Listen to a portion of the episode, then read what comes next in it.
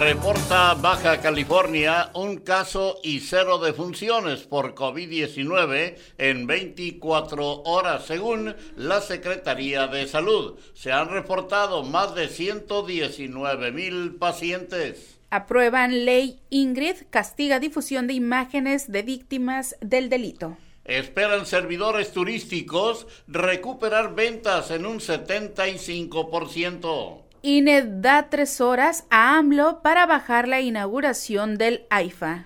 Arrestan a presunto asesino de ex Cholo Rusia agradece a México no sumarse a sanciones por conflicto con Ucrania. Aterriza en Tijuana solo un vuelo al día desde el aeropuerto Felipe Ángeles. AMLO y CONADE acuerdan investigar corrupción en federaciones deportivas. Es importante respetar acuerdos con base sindical, dice Brenda Valenzuela. Protección Civil registra 33 incendios forestales activos.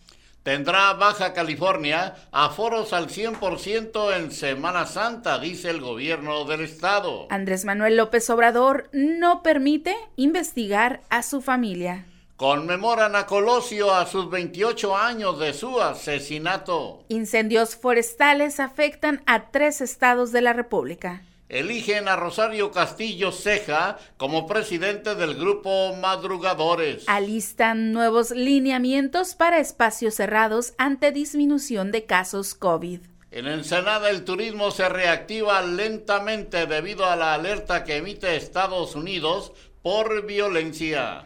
AMLO promete destinar recursos para periodistas sin seguridad social. Obtiene la Fiscalía General de la República sentencia de ocho años una, contra una persona que, que por transporte de cocaína. Aprueban en primera vuelta reforma integral a la Constitución de Nuevo León.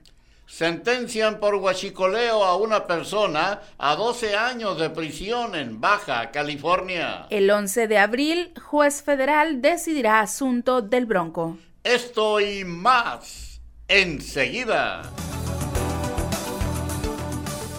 Amigos, ¿qué tal? Muy buenos días, saludándoles con el gusto de siempre, que siempre me es mucho su servidor Jesús Miguel Flores Álvarez, dándoles la más cordial de las bienvenidas a este espacio de las eh, noticias correspondiente a el día de hoy, el día de hoy eh, jueves 24 de marzo de este año 2022 dándoles la más cordial de las bienvenidas a nuestras compañeras Marisol Domínguez Lara en la cabina de edición y en la cabina máster de Conexión FM, acompañándonos como todos los días. Eh, nuestra compañera Marisol Rodríguez Guillén, haciéndose cargo de la operación técnica de este programa y en la co-conducción del mismo y ya nos tiene preparado el pronóstico de las condiciones del clima para el día de hoy en Tijuana y también el pronóstico nacional y un breve repaso de las efemérides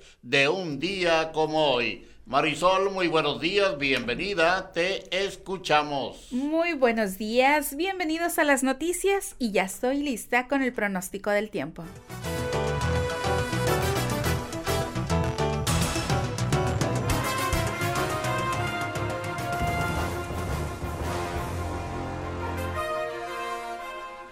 La temperatura al momento en la ciudad de Tijuana es de 20 grados centígrados. Durante esta mañana y por la tarde tendremos cielo mayormente despejado. Se espera una temperatura máxima de 27 grados centígrados y una temperatura mínima de 11 grados centígrados. También se espera un descenso en las temperaturas para los próximos días. Para el día de mañana, mañana viernes 25 de marzo, la temperatura máxima llegará a los 22 grados centígrados y la mínima será de 12 grados centígrados. Para el próximo sábado, sábado 26 de marzo, la temperatura máxima será de 22 grados centígrados y la mínima de 12 grados centígrados. Para el próximo domingo, domingo 27 de marzo, la temperatura máxima será de 20 grados centígrados y la mínima de 10 grados centígrados con posible periodo de lluvia para inicios de la próxima semana. Esto se prevé sea para próximo lunes y martes, así que hay que estar pendientes del pronóstico del tiempo aquí en las noticias. Por lo pronto, vámonos con el pronóstico del tiempo nacional.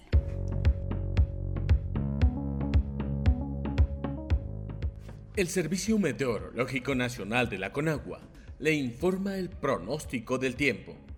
Durante este día, el frente número 38 recorrerá la península de Yucatán y el sureste de México, generando lluvias de fuertes a puntuales muy fuertes, las cuales se acompañarán de descargas eléctricas en dichas regiones.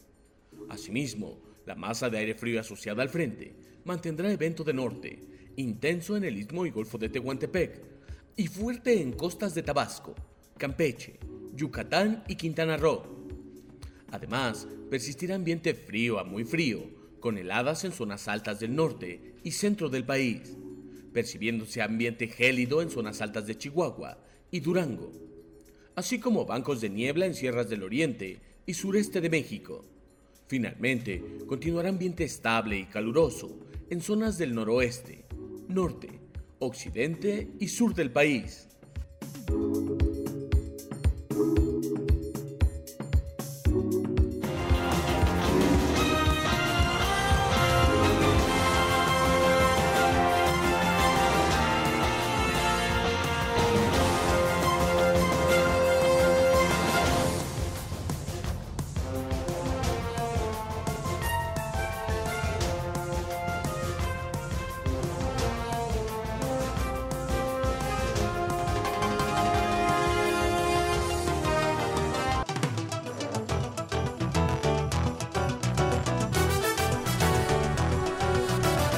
Continuamos aquí en las noticias en la hora 9 y sí en las efemérides de un día como hoy, 24 de marzo, pero del año 1982, Hubo un incendio que destruye la Cineteca Nacional en la Ciudad de México. Se pierden más de 6.000 cintas cinematográficas. También un día como hoy, 24 de marzo, pero del año 1830, se promulgó la pragmática sanción. También hoy es Día Mundial de la Tuberculosis y por supuesto también hoy, hoy, un día como hoy, 24 de marzo, pero del año 1976, se inicia la más sangrienta dictadura militar de la historia en Argentina. También un 24 de marzo, pero del año 1986, gana la primer película latinoamericana eh, un Oscar. Y bueno, hoy también se celebra el Día Internacional del Derecho a la Verdad en relación con violaciones graves de los derechos humanos y de, y de la dignidad de las víctimas. Hoy estamos en el día 83 y solo faltan 282 días para que finalice este año 2019. Ahora sí es tiempo de irnos a una pausa comercial y regresamos aquí a las noticias con la información local y regional. Volvemos. Dos, tres. Conexión FM. Fuerza Mexicana.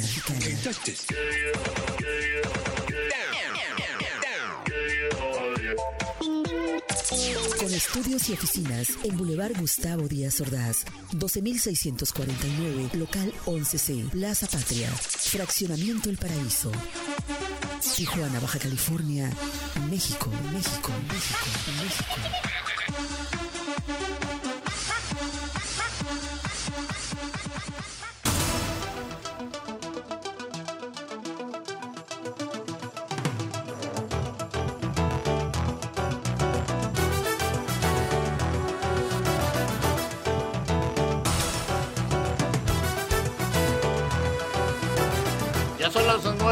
9 de la mañana con 24 minutos, son las 9 con 24, es el tiempo de la ciudad de Tijuana, Baja California, México, y es el tiempo de llevarles a ustedes la información local y regional. Bueno, y pues eh, en la información de allá de Mexicali, eh, pues eh, de allá se está informando por parte de la, de la Secretaría de Salud, su secretario Adrián Medina Amarillas, que se sigue manteniendo una contundente tendencia a la baja eh, de casos eh, nuevos o casos activos de COVID-19, o más bien casos nuevos y de funciones, eh, donde solamente se reporta un caso y cero de funciones por motivo del COVID-19. Y esto pues se informa a través del Comité Científico de la Secretaría de Salud del Gobierno del Estado de Baja California. Y eh, pues eh, ahí mencionó que la curva continúa a la baja, lo cual refleja que las medidas, según el secretario de Salud, pues las medidas preventivas, eh, así como las intensas jornadas de vacunación, pues han logrado el poder salvaguardar y disminuir las complicaciones y los fallecimientos de esta enfermedad. Así es que pero no se confíe, ¿eh? no se confíe. Seguimos en pandemia. Esto no ha finalizado. Hay que seguirnos cuidando. Así es. Y bueno, entregar la administración del agua a los ayuntamientos municipales en un periodo de alrededor de cinco años fue la propuesta realizada el día martes durante el primer foro estatal del agua organizado por la Comisión de Servicios Públicos de Mexicali. Karim José Bucle, conferencista magistral del evento, propuso en su ponencia la creación de un sistema estatal del agua en lugar de la actual Secretaría para el Manejo, Saneamiento y Protección del Agua. Sin embargo, esta dependencia sería únicamente temporal en lo que se trabaja en el saneamiento económico de las comisiones estatales para finalizar en un periodo de cinco años con la entrega de la Administración del Agua a los municipios. Estamos a favor de la municipalización, afirmó la ponente. Es necesaria, viene en ley, pero hay que hacerlo bien para que no reciban una caja negra nada más, sino que sepan lo que van a recibir. Así que proponen en foro municipalización del agua a cinco años. Bueno, y pues eh, en información de Tijuana, eh, servidores turísticos están eh, muy entusiasmados, muy animados con esto de la Semana Santa y están ya esperando que la eh, cuestión económica se recupere al 75% eh, durante las próximas vacaciones de Semana Santa. Esto lo dijo y lo mencionó pues el presidente de la Asociación de Comerciantes Turísticos de la Avenida Revolución principalmente, Julián Palombo Saucedo, que por cierto le enviamos un saludo, es el candidato único a la presidencia de la Canaco. Eh, dice que no considera que, sea, que se vaya a dar una recuperación económica del 100% porque todavía, todavía existe un escepticismo de bastante gente, dependiente, eh, dependientemente de que se ha relajado el ser humano respecto al confinamiento las personas aún no quieren tomar de lleno eh, las actividades. Aquí así es, todavía hay eh, en algunas personas, hay temor por esto de la pandemia y por eso poco a poco dicen ellos que esperan recuperar eh, la actividad económica más o menos el 75% durante las vacaciones de Semana Santa. Seguimos con más información y de nueva cuenta la gobernadora Marina del Pilar Ávila Olmeda solicitó a Banco Afirme la devolución de 123 millones de pesos de participaciones federales entregados por medio de un fideicomiso para el pago a la empresa Next Energy. La mandataria estatal refirió que el día miércoles, el día de ayer, fue el último día para que la institución realizara la devolución del recurso y advirtió que continuarán por la vía legal en caso de que no se cumpla.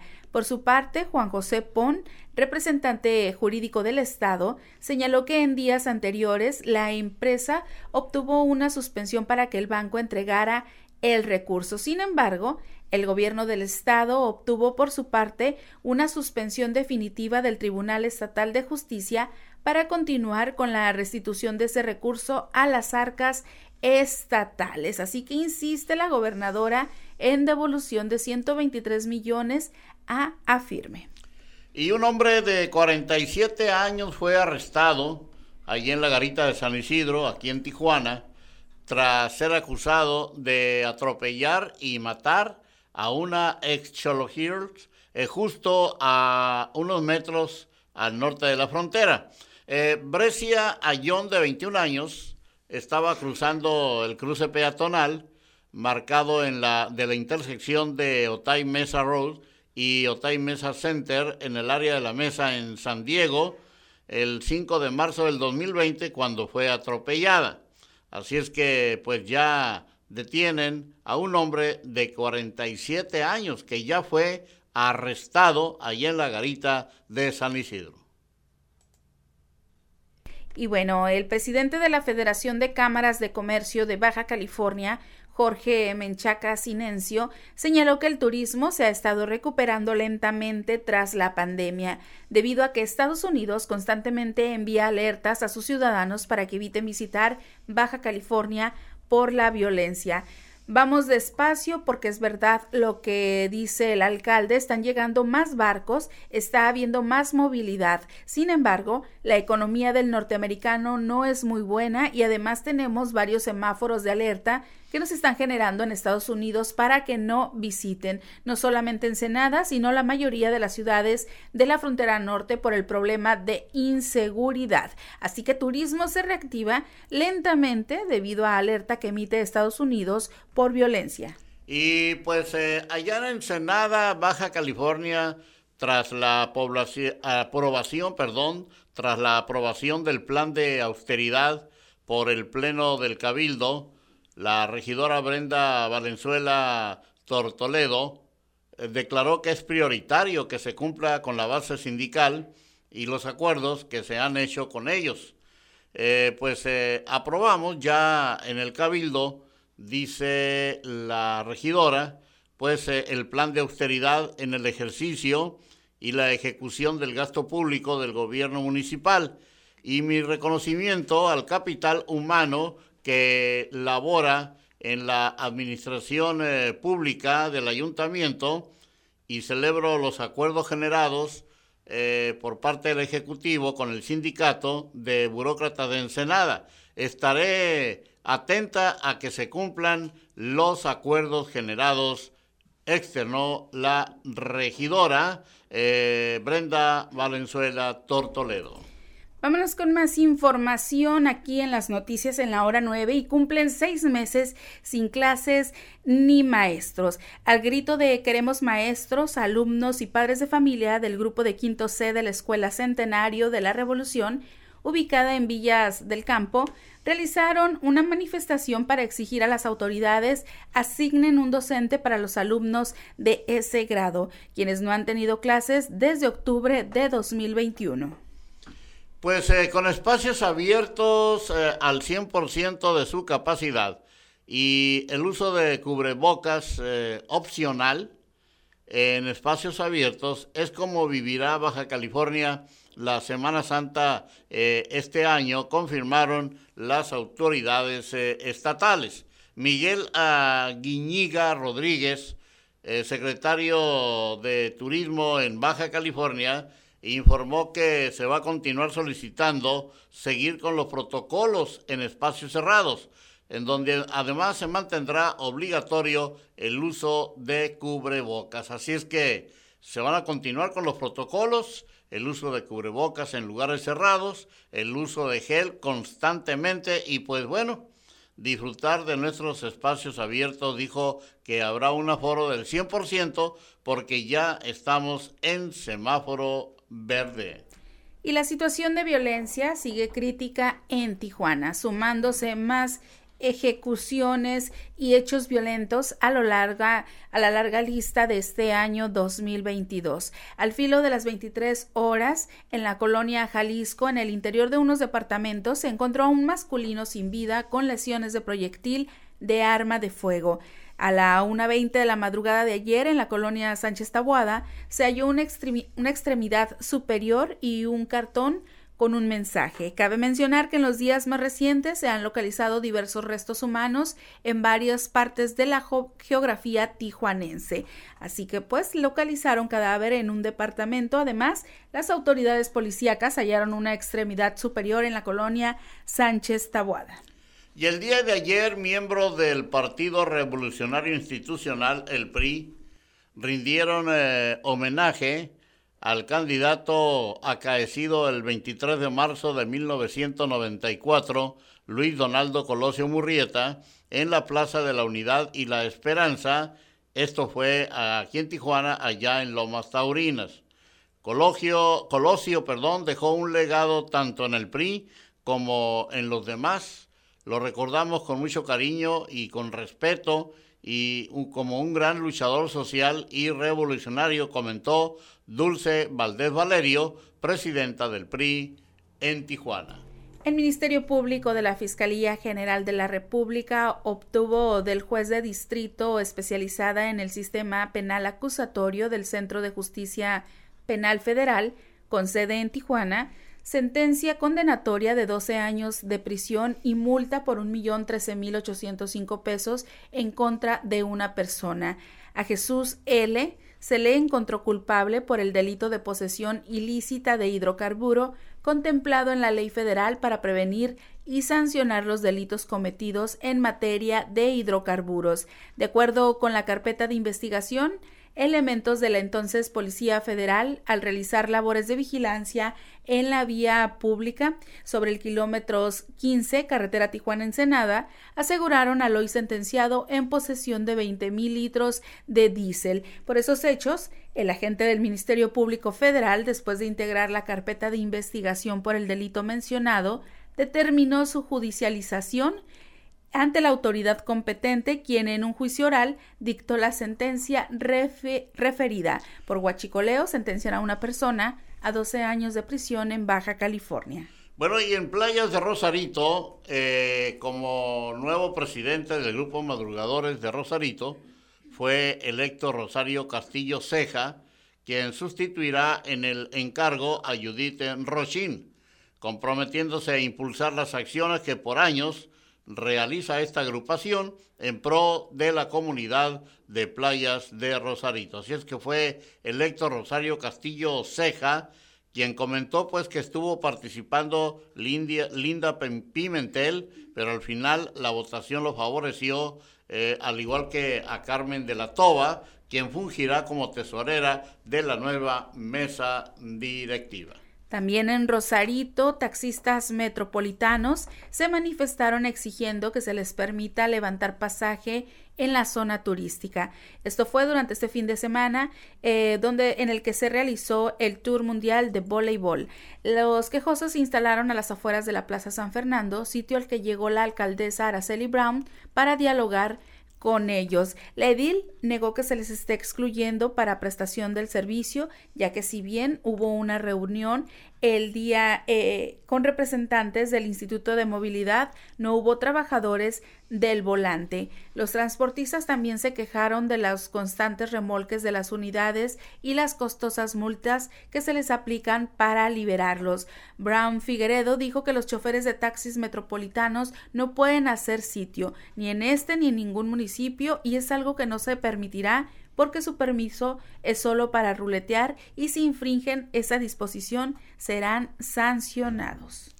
Y finalmente le diremos que allá en la capital del estado, en Mexicali, Baja California, el agente del Ministerio Público de la Fiscalía General de la República obtuvo del juez de distrito especializada en el sistema penal acusatorio del Centro de Justicia Penal Federal con sede en Mexicali, sentencia condenatoria de ocho años y 80 días de multa en contra de una persona. Pedro P. se encontró culpable de un delito contra la salud en su modalidad de transporte de clorhidrato de cocaína. Es tiempo de irnos a una breve pausa aquí en las noticias. Cuando regresemos, tenemos el enlace directo con nuestro compañero, el periodista Gerardo Díaz Valles. También le llevaremos a ustedes la cápsula cultural del día de hoy, conociendo México. Y claro, los deportes que también son noticia aquí en Conexión FM, Fuerza Mexicana. Adelante.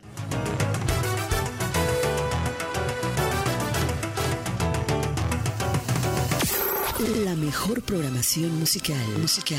Conexión FM. Fuerza Mexicana.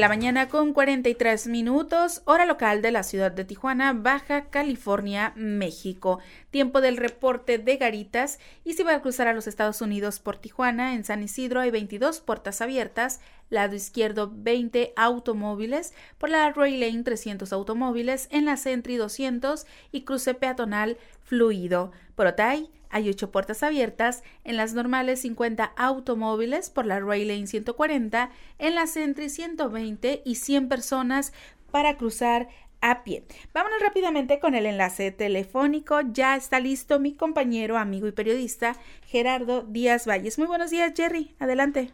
Gracias, buenos días, Marisol. Esta mañana, con el gusto de siempre, pues una cadena de oración, esa que están pidiendo a favor de Salvador Ochoa Fajardo Don Chava es conocido un benefactor de la comunidad, quien venció el COVID después de varios meses, estuvo a punto. Tuvo una recaída, pero los médicos le recomiendan descanso total. Ahorita está internado, no sabemos qué complicaciones tuvo. Ya el COVID lo había vencido, incluso anduvo celebrando varios meses, continuando llevando apoyo a las comunidades más marginadas, junto con un grupo de amigos de Rosadito Don Chava es líder de los abuelitos, el promotor del nuevo Panteón Municipal y patrocinador de las danzas de los matachines durante años para la Virgen, ahí en su colonia, y pues ya, ya el año, los años están pagando, cobrando la factura. Eh, ayer, mal día, mal inicio de la, del torneo internacional de voleibol para los mexicanos, las duplas de los mexicanos, tanto la varonil como la femenil, pues cayeron la, primera entre los, los brasileños y después contra los holandeses. Empezó sin protocolo, como ayer te transmitíamos desde el lugar, eh, por cuestiones de, protocolo, de seguridad, no hubo inauguración. Eh, nos confirman que hoy llega Ana Guevara, la, la comisionada nacional del deporte, a supervisar el desarrollo de esto, que ha habido algunos contratiempos. Son cinco días, terminan el domingo y la gobernadora estará eh, clausurando los trabajos de este torneo la etapa 16 previo a París 2024, en donde solo pudimos ver que los brasileños se pasean como en su casa, eh, ven la playa como pues no muy normal y vienen por por clasificarse en esta etapa importante que México es sede de ya voleibol de playa, es olímpico y pues falta mucho por incursionar, hay muchos talentos en las colonias, nos participaban. Hay un problema serio de los recursos que se a nivel nacional se le quitó a Tijuana, eh, que no se pudo justificar algunos millones de pesos en la administración pasada, Arturo González Cruz, y a partir de eso se canceló a todos los municipios, era una bolsa que se entregaba para promover el deporte de alto rendimiento, y pues parece ser que viene a destrabarlo la, la comisionada del deporte, la también atleta Ana Guevara, y problemas muy locales, muy penosos por la cantidad de taxis que se están disputando. Se esperaban miles, bueno, se esperan miles, siguen llegando, pero es como una pasarela, no están todos concentrados, hay mucho control de la movilidad de 26 países, 26, 5 mil personas, pues es bastante, y pues ahí demostrando que se están disputando el pasaje, la alcaldesa fiel a su estilo se bajó de la suburban y les dice, este no es problema de nosotros, todo está en orden, pero las quejas siguen porque los arrastran de las multas de entre 10 a los 13 mil pesos por cualquier detalle y pues ahí siguen los jaloneos entre taxistas por el pasaje y los turistas que poco a poco irán llegando. Por lo pronto la información. Buen día para todos. Muy buenos días, mi estimado Jerry. Gracias por eh, tu participación aquí en la hora 9 en eh, las eh, noticias. Y pues eh, vámonos entonces con eh, la cápsula del día de hoy, la cápsula cultural que eh, tenemos para ustedes el día de hoy, conociendo México y corresponde trajes típicos de México. Adelante. Un viaje a través de los colores y el folclore de América Latina. Descubriendo América.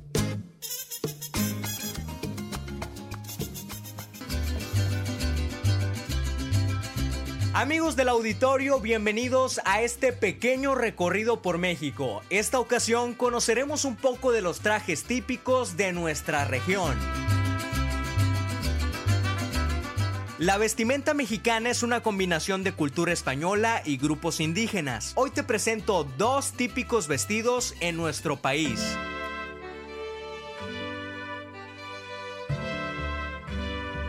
El primero, conocido como el traje de charro, utilizado años atrás únicamente por terratenientes y sus empleados. Esto era para divulgar su imagen y el estatus social. En la confección están utilizados algunos elementos como la gamuza, la lana, la combinación de ambos y colores como el café azul oscuro, marrón, gris y verde seco, además de las famosas botas. La camisa es conocida como militar. La de cuello militar tiene un estilo pachuqueño o también está la de cuello civil, llamado cuello doblado. Los colores empleados para esta prenda son el blanco y el color hueso, así que para contrastar con la camisa se utilizan botas o botines charros color café o miel. El sombrero mexicano también es caracterizado por tener una ala ancha y ser levantado por la parte posterior. Para su confección, artesanos especializados utilizan el feltro de lana o paja de trigo. Es una prenda importante en todo charro mexicano. Por su parte, la vestimenta típica de mujer es la de china poblana o Adelita. Esta vestimenta tiene elementos conformados por la cultura de Nueva España y de nuestro país, así como la combinación de colores destellantes. Se utiliza una camisa blanca con labres deshilados y bordados de cera con chaquiras. Una falda llamada castor, la cual cuenta con múltiples figuras típicas de México y figuras geométricas. Lleva a su vez una banda que sirve para sujetar la falda y es utilizada generalmente de color rojo o blanco. Y para completar el traje se utiliza zapato raso bordado con hilos de seda, así como unas buenas trenzas amarradas con hilos de colores.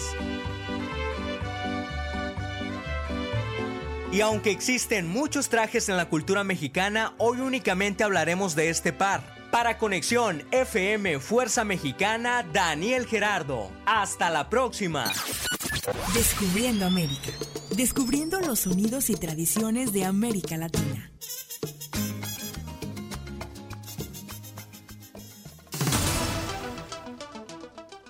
Pues ahí está. Hemos escuchado pues eh, la cápsula del día de hoy y ahora estamos ya con los deportes, la información deportiva con eh, Martín García y David Gómez. Gracias muchachos, adelante. Hola, ¿qué tal? Muy buenos días a todos en el estudio y muy en especial a usted que sintoniza día con día la hora 9 a través de Conexión FM Fuerza Mexicana en su 15 aniversario. Traemos para usted las breves deportivas.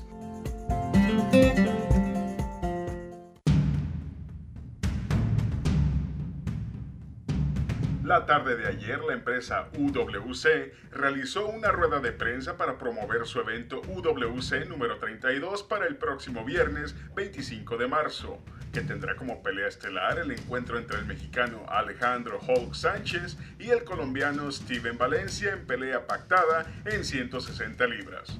Además, la empresa anunció el evento UWC New Blood Amateur número 1 para el sábado 26 de marzo que contará con 23 peleas amateur en ramas femenil y varonil en diferentes divisiones de peso. Las peleas preliminares de UWC 32 podrán ser vistas en YouTube a las 3 de la tarde y las estelares a través de la plataforma UFC Fight Pass a partir de las 5 de la tarde. Ambos eventos tendrán como sede las instalaciones de Entram Gym en la zona centro de Tijuana, Baja California. El día de hoy la selección mexicana, con vistas a Qatar 2022, enfrenta a la similar de Estados Unidos.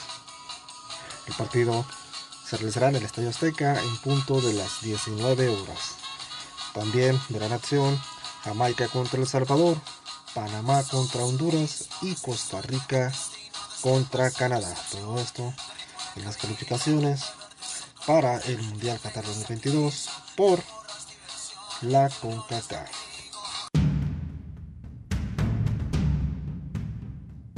El boxeador ucraniano Vasily Lomachenko ha decidido permanecer en Ucrania para seguir defendiendo su país de los ataques de Rusia. Según el promotor de boxeo Louis Vela, el ucraniano declinó una oferta para pelear por el campeonato semicompleto ante George Cambosos Jr. el próximo 5 de junio en Sydney, Australia.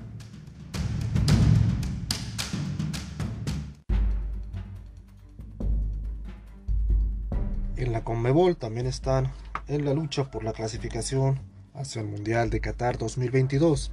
Partidos para el día de hoy. Colombia contra Bolivia. Paraguay contra Ecuador. Brasil contra Chile. Y Uruguay contra Perú.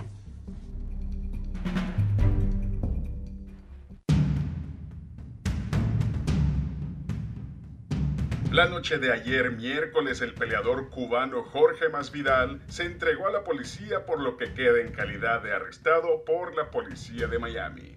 A Masvidal se le imputan cargos por agresión agravada con daños corporales y daño criminal tras haber atacado a traición a su ex compañero y acérrimo rival, Colby Covington. Masvidal deberá pagar una fianza de 15 mil dólares.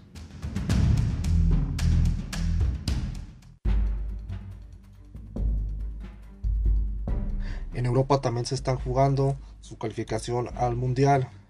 Esto en la fase de repechajes. El día de hoy tendremos los partidos de Italia contra Macedonia, Portugal contra Turquía, Escocia contra Ucrania, Suecia recibe a República Checa y Gales la visita de Australia.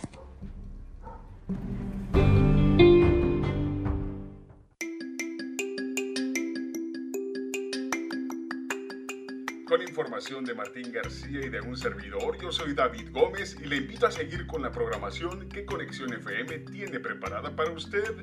Que tenga un excelente jueves. Hasta mañana.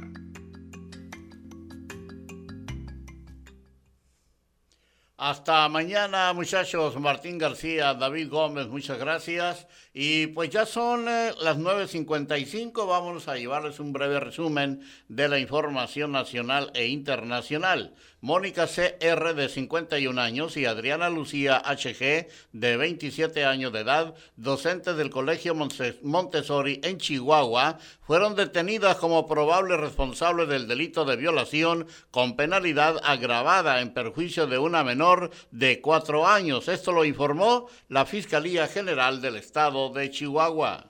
Un nuevo bombardeo ruso se presentó en Kharkov, Ucrania, el cual provocó la muerte de seis personas, además de que 15 resultaron heridas, informó el gobernador de la región, Oleg Sienegov, a través de un comunicado vía Telegram. Bueno, y en Cancún no hay un solo día que no haya balaceras, sangre, muerte, luto y dolor. La colonia Villas Otoch Paraíso se ha convertido en la favela más peligrosa de este centro turístico del Caribe mexicano. Seguimos con información internacional y la Asamblea General de la ONU desarrolla una sesión extraordinaria con la intención de analizar y votar por una resolución humanitaria ante la invasión de Ucrania, texto que fue señalado por Rusia de antirruso y derivó en la presentación de un texto propio ante el Consejo de Seguridad embajador ruso en ONU también critica resolución de México y Francia por guerra en Ucrania.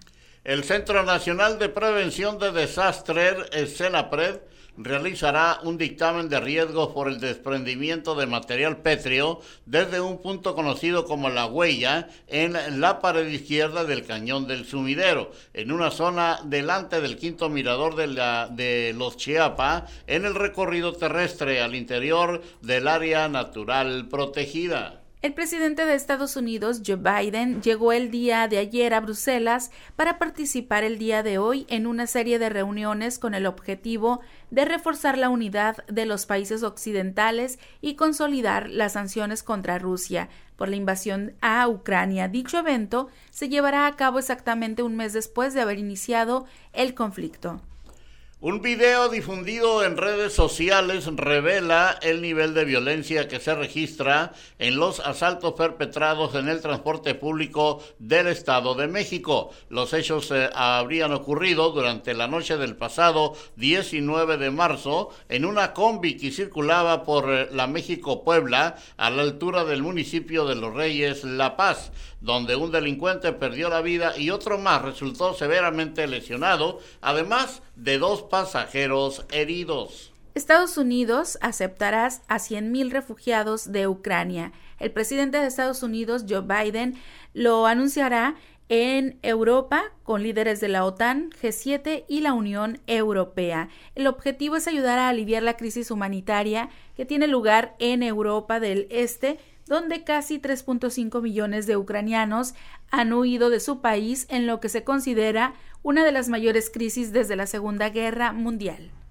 Bueno, y también eh, eh, la Comisión Estatal para la Protección contra Riesgos Sanitarios, la COEPRIS de Colima, advirtió sobre la presencia de marea roja tóxica en playas de Manzanillo, por lo que se prohibió temporalmente la extracción de productos marinos. El presidente de Rusia anunció que su país ya no aceptará pagos en dólares o euros de parte de la Unión Europea, ello en su mercado de suministro de gas. Ante esta situación, el mandatario ruso señaló que dicha medida deberá implementarse a partir de la próxima semana, por lo que el pago del suministro de gas a partir de ese momento se realizará con rublos. En Puebla, los helicópteros que se compraron en la administración de Rafael Moreno Valle llevan años en venta, pero ningún comprador se ha interesado. Los helicópteros del gobierno del estado que fueron adquiridos por el gobernador Rafael Moreno Valle, nadie los quiere comprar. Están a la venta desde hace meses, años ya. Nadie los quiere. Tienen un señalamiento de mal funcionamiento terrible, declaró el gobernador de Puebla, Luis Miguel Barbosa Huerta. En más informaciones internacional, Estados Unidos acusó a los talibanes de traicionar los compromisos contraídos con el pueblo de Afganistán, la comunidad internacional e incluso con ese país asiático por no permitirles a las niñas mayores de 11 años asistir a la escuela de secundaria. El portavoz del Departamento de Estado, Ned Price, expresó en una rueda de prensa la profunda decepción y condena por la decisión de los talibanes de no permitir el regreso de las menores mayores de 11 años a las aulas. Bueno, y finalmente les diremos que este martes, el pasado martes, por la tarde se registró un incendio en el cerro del Teposteco, ubicado en el estado de Morelos.